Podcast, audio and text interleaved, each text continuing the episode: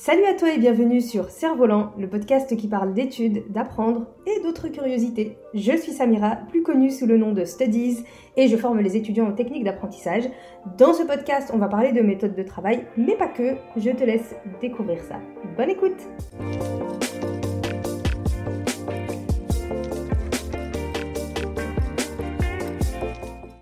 Hello à toi et bienvenue dans ce nouvel épisode du podcast Cerf-Volant.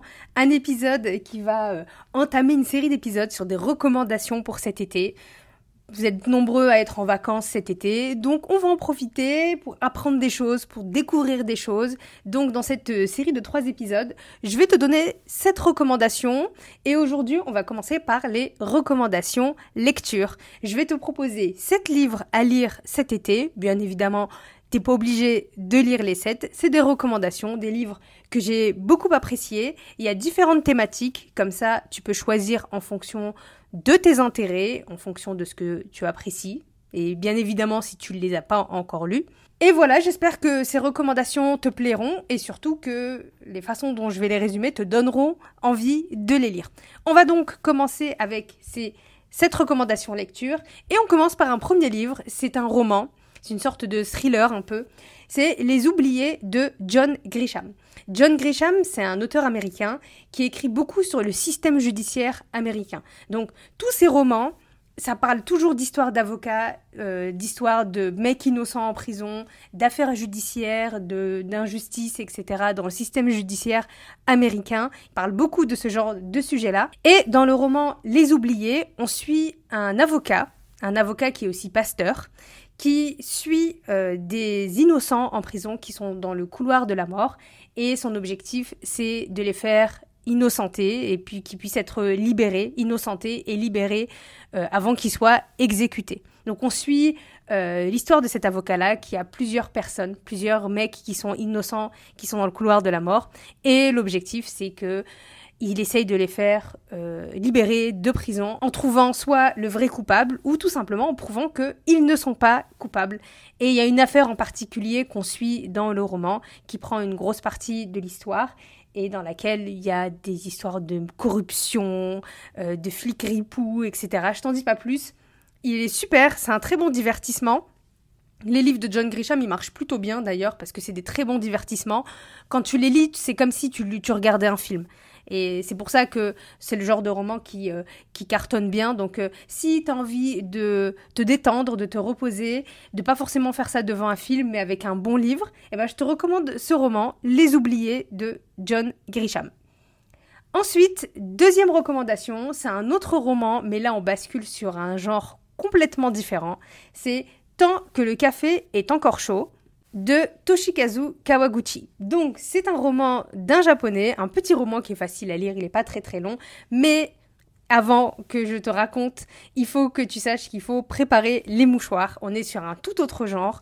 C'est un petit roman qui se passe dans un café, un café bien particulier parce que c'est un café dans lequel on peut remonter dans le temps l'espace de quelques instants. Je ne t'en dis pas plus, on suit l'histoire de quatre personnes dans ce café qui ont besoin de revenir dans le temps pour dire des choses à des êtres qu'ils aiment, pour réparer des erreurs, pour euh, euh, dire ce qu'ils avaient envie de dire mais qu'ils n'ont pas pu dire à ce moment-là. Et euh, c'est un roman qui est très très émouvant. Les Japonais, les Asiatiques de manière générale sont assez euh, friands et sont surtout spécialistes de ce qu'on appelle le sentiment doux amer. C'est vraiment des sensations où tu lis des situations qui sont difficiles, sont émotionnellement difficiles, mais elles sont décrites de façon tellement douce, de façon tellement belle que en fait tu finis le chapitre avec le sourire et tu les lis, même si tu es très ému par ce qui se passe, et que parfois les situations ne sont pas évidentes, hein, mais elles sont tellement bien décrites, elles sont tellement belles et elles sont tellement porteuses d'espoir que tu finis quand même de lire avec le sourire. Et je trouve que c'est super beau de pouvoir euh, décrire la douleur avec autant de douceur. Et les Asiatiques, ils sont vraiment spécialistes de ce genre de, de, de genre on le voit beaucoup aussi dans les films d'animation de Miyazaki, par exemple, dans certains mangas comme Your Lie in April, etc. Donc euh, ça, fonctionne plutôt bien et euh, je trouve que c'est de très belles lectures. C'est une belle pause dans le tumulte de notre vie et ça nous aide aussi à nous poser des questions sur euh, l'utilité des épreuves dans la vie, sur le moment présent, sur le fait de de dire ce que l'on doit dire, de dire je t'aime aux gens qu'on aime avant qu'ils ne soient plus là, tout simplement. Et, euh, je trouve que c'est euh, un très beau livre sur le concept de la résilience aussi. Euh, voilà. Donc, je te conseille vraiment de lire ce livre tant que le café est encore chaud. Et c'est une très très belle lecture si tu souhaites te plonger dans un univers et surtout avoir de très belles leçons de vie. Ensuite, troisième livre, euh, L'intelligence émotionnelle de Daniel Goldman. Alors là, on est carrément sur un autre euh, domaine. C'est pas un roman, c'est un livre qui est technique, mais je trouve que c'est un livre que on devrait tous avoir entre les mains et qu'on devrait tous lire au moins une fois. C'est un livre qui parle vraiment du concept de l'intelligence émotionnelle, parce que on décrit souvent le concept d'intelligence à travers euh, le cérébral, à travers la notion de savoir, de compétence, de théorie, de connaissance alors qu'il existe une toute autre forme, l'intelligence émotionnelle. On en est tous dotés, en principe, mais on ne sait pas tous l'utiliser, on n'est pas tous matures émotionnellement intelligents émotionnellement. Et dans ce livre, Daniel Goldman, il nous fait nous rendre compte que l'intelligence émotionnelle, eh ben, ça a une part importante dans la vie d'un individu parce que ça nous permet déjà de mieux nous comprendre nous, mais ça nous permet aussi de comprendre les autres. Ça nous permet de mieux comprendre euh, les sentiments des autres, d'avoir plus d'empathie, plus de tolérance et plus de recul.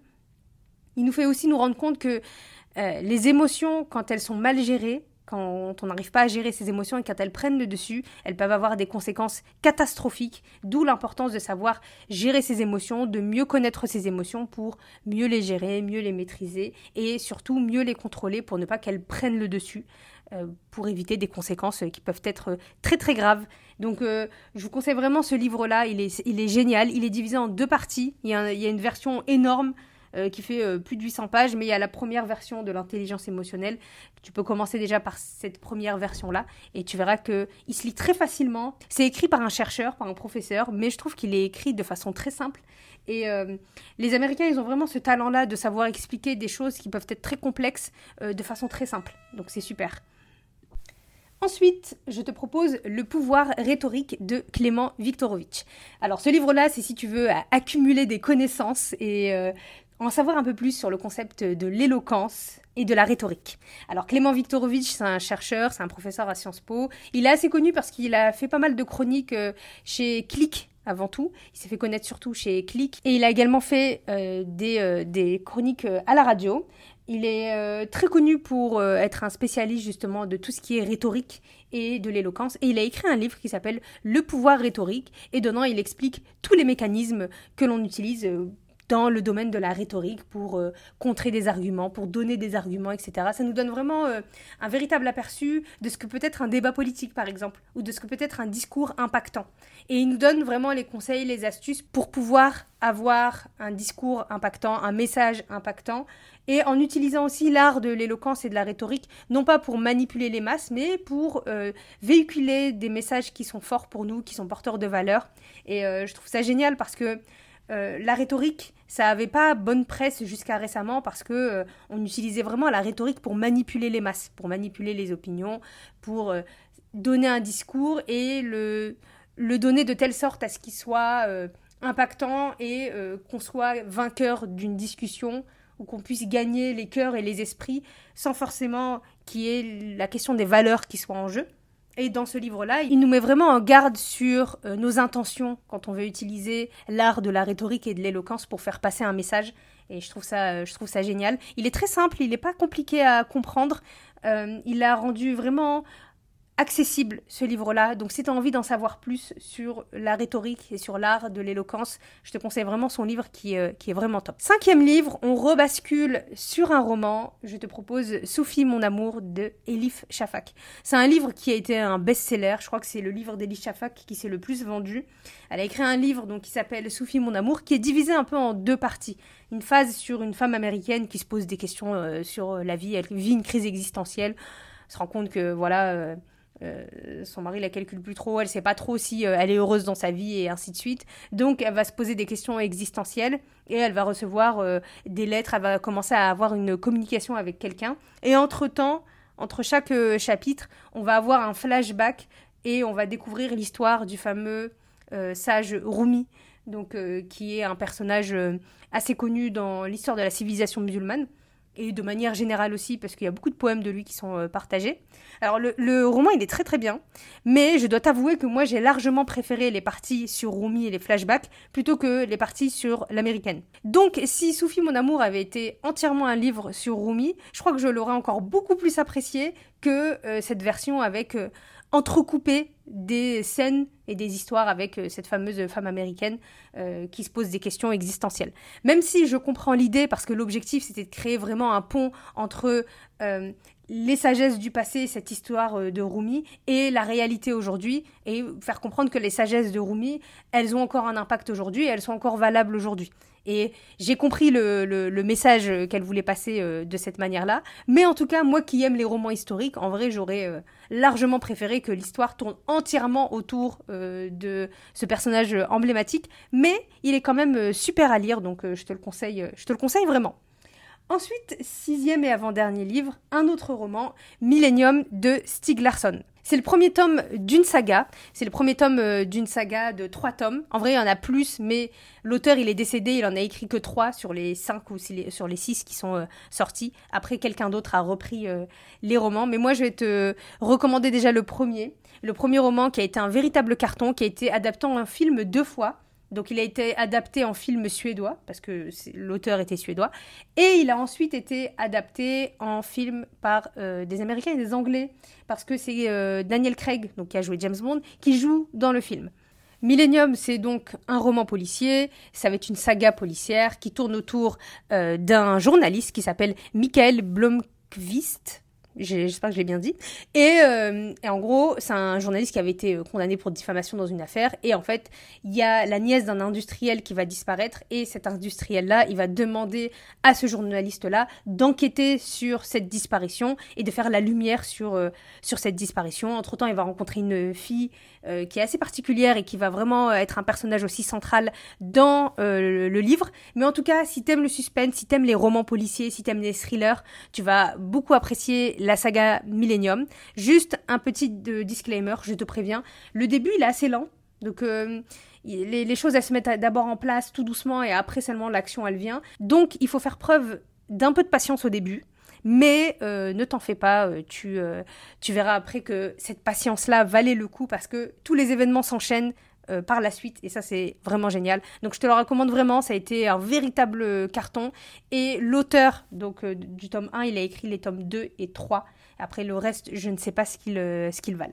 Et enfin, septième et dernier livre, L'ego et l'ennemi de Ryan Holiday. Donc on rebascule vers un livre qu'on va plutôt identifier comme étant un livre de développement personnel. Donc c'est un livre qui a été écrit par Ryan Holiday, qui a écrit pas mal de, livres, et lui, il écrit beaucoup sur tout ce qui est stoïcisme, etc., les pensées comme ça. Et il a écrit un livre sur l'ego pour dire à quel point euh, l'ego, c'est notre ennemi dans plusieurs stades de notre vie. Donc, euh, dans la réussite, mais aussi dans l'échec et dans l'aspiration. Donc, le livre, il est vraiment divisé en trois phases en trois étapes, trois parties, l'aspiration, la réussite et l'échec. Et il explique dans ces trois phases de notre vie à quel point l'ego, ça peut être vraiment un obstacle à notre propre euh, réussite.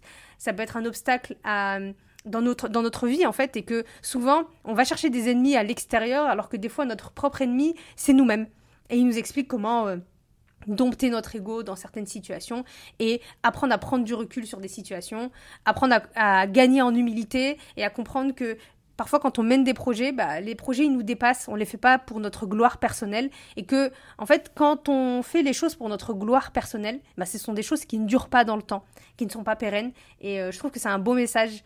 C'est un très beau message pour enlever tout orgueil euh, dans les projets que l'on mène dans la vie, surtout quand on a de la visibilité ou quand on s'expose soi-même. Euh, j'ai été personnellement touchée, moi, par ce livre et je l'ai trouvé personnellement très impactant, justement parce que j'ai une activité où je me montre sur les réseaux sociaux et que j'ai pas envie que le projet Studies ce soit un projet qui tourne autour de ma propre personne ou de ma propre gloire. Parce que Studies et les valeurs de Studies me dépassent complètement. Et j'ai envie de continuer à garder euh, ces valeurs-là et à prendre ce recul-là. C'est très important. Donc, ce livre-là, je l'ai lu deux fois. Et, euh, et, ça me permet vraiment de me rappeler de ces choses-là qui sont, euh, qui, vraiment, qui sont vraiment importantes et de me dire que le projet Studies me dépasse et que c'est pas un projet pour glorifier ma propre personne. Et surtout, j'espère qu'il continuera même si je ne suis plus de ce monde ou même si je ne suis plus dans le projet. Donc c'est pour ça que c'est un livre que j'apprécie particulièrement et que je te conseille, même si tu n'as pas forcément de, de, projet professionnel ou autre, parce que même dans les études, je trouve que c'est intéressant de, de détacher son ego des notes, de la réussite et ainsi de suite. pour prendre du recul face à tout ça. Donc, au contraire, plus tu le lis tôt, mieux c'est. Donc euh, si jamais tu es au collège ou au lycée et que tu veux lire ce genre de livre, bah, franchement lis-le parce que ça va te faire vraiment du bien et ça t'aidera encore plus pour, euh, pour ta vie d'adulte. Voilà pour les 7 recommandations lecture de cet été. J'espère que ça te plaira et que ça te donnera envie de, de les lire. N'hésite pas à me dire les livres que tu vas lire euh, via les réseaux sociaux en me suivant sur Instagram et autres. Si l'épisode t'a plu, n'hésite pas à le partager, n'hésite pas à noter le podcast Cerf-Volant si tu en as la possibilité. Et on se retrouve la semaine prochaine pour cette nouvelle recommandation d'un tout autre genre. Tu verras, je te laisse le suspense et tu découvriras ça la semaine prochaine. Donc on se dit à la semaine prochaine pour un nouvel épisode estival de Cerf-Volant. Peace